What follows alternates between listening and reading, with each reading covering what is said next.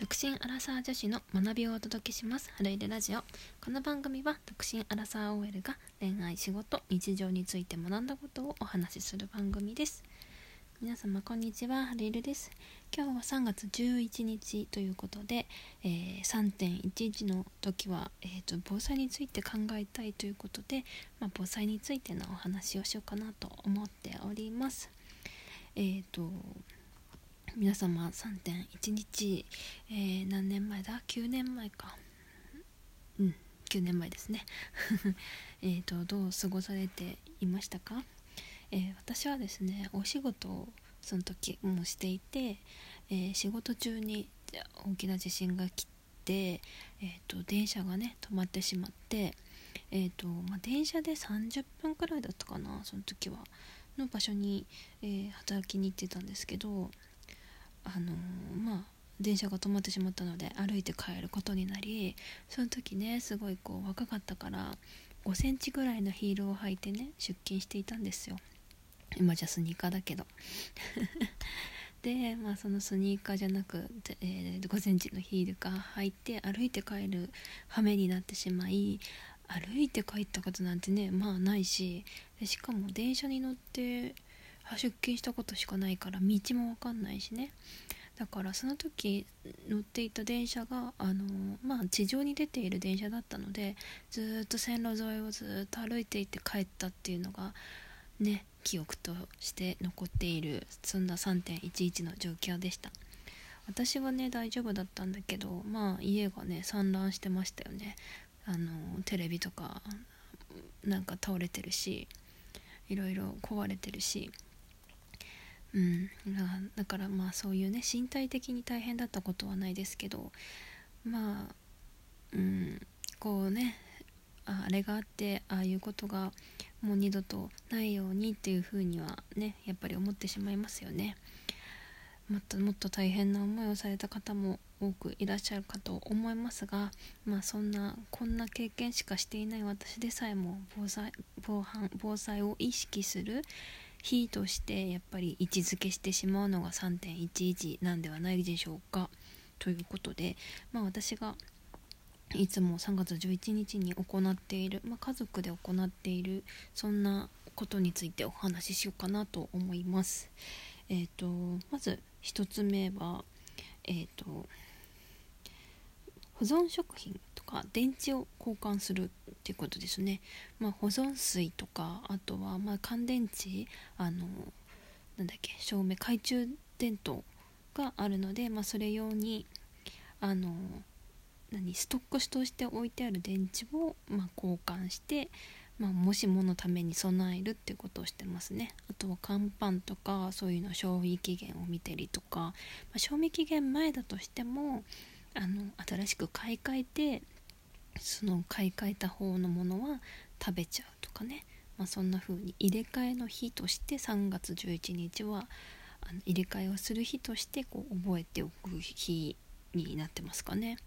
はい、それとあと2つ目がですね避難場所を再確認するっていうことで、まあ、毎回ねこう同じ場所ではあるんだけどやっぱりね地域の再開発だったりとかなんか一応公園にしてるんだけどその公園も工事していたりとかしてもしかしたら使えなくなっている場合もありけり。なので、まあ、毎年毎年ねここだよの再確認をしようと思っています。そして3つ目。3つ目はですね寄付をするということでさっきねちょっと twitter の方にもね投稿したんですけどなんか今年は Yahoo の方から、えーと寄付を募るなんかサイトが立ち上がっていてでそこの寄付を経由しん？その寄付サイトを経由して寄付をしてみたんですけどなんかね現金だけじゃなくてあの T カード、まあ、Yahoo なので T カードのポイントを使って寄付ができるようになっていたので今回はちょっと寄付をね T カードの方からさせていただきました。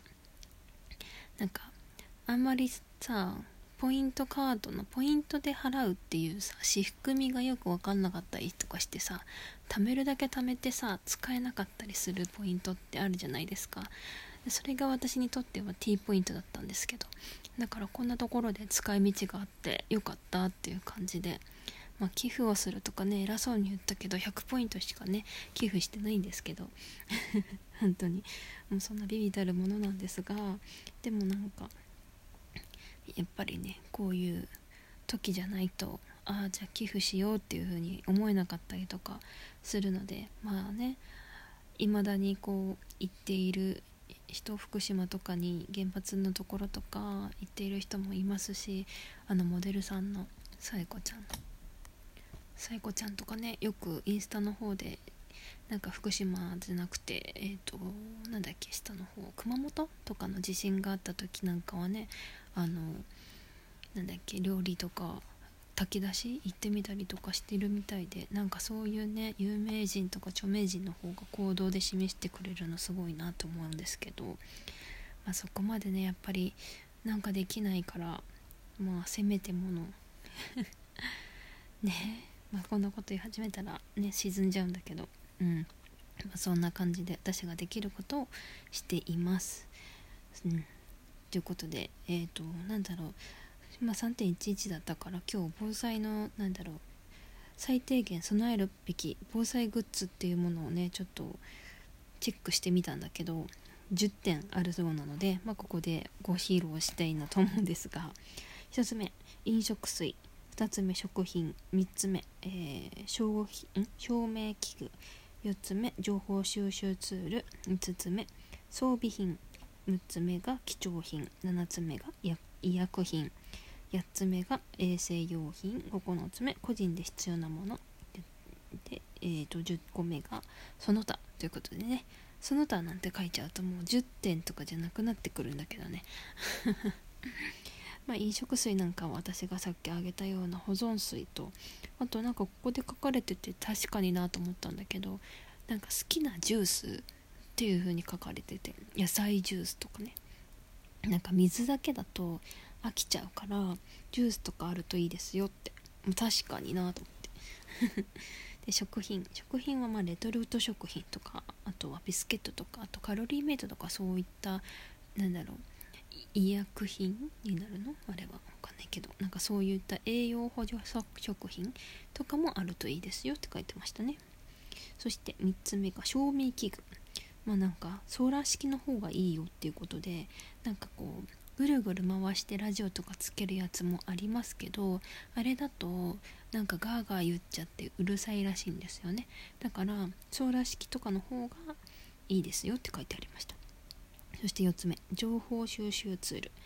ラジオとかモバイルバッテリーとかなんかそういうのね、まあ、確かになと思ったのが、まあ、ラジオなんてね普通にまあそうだよねって思うけどあの携帯とかテレビとかが映らないと次の日の天気予報も分かんないですよね。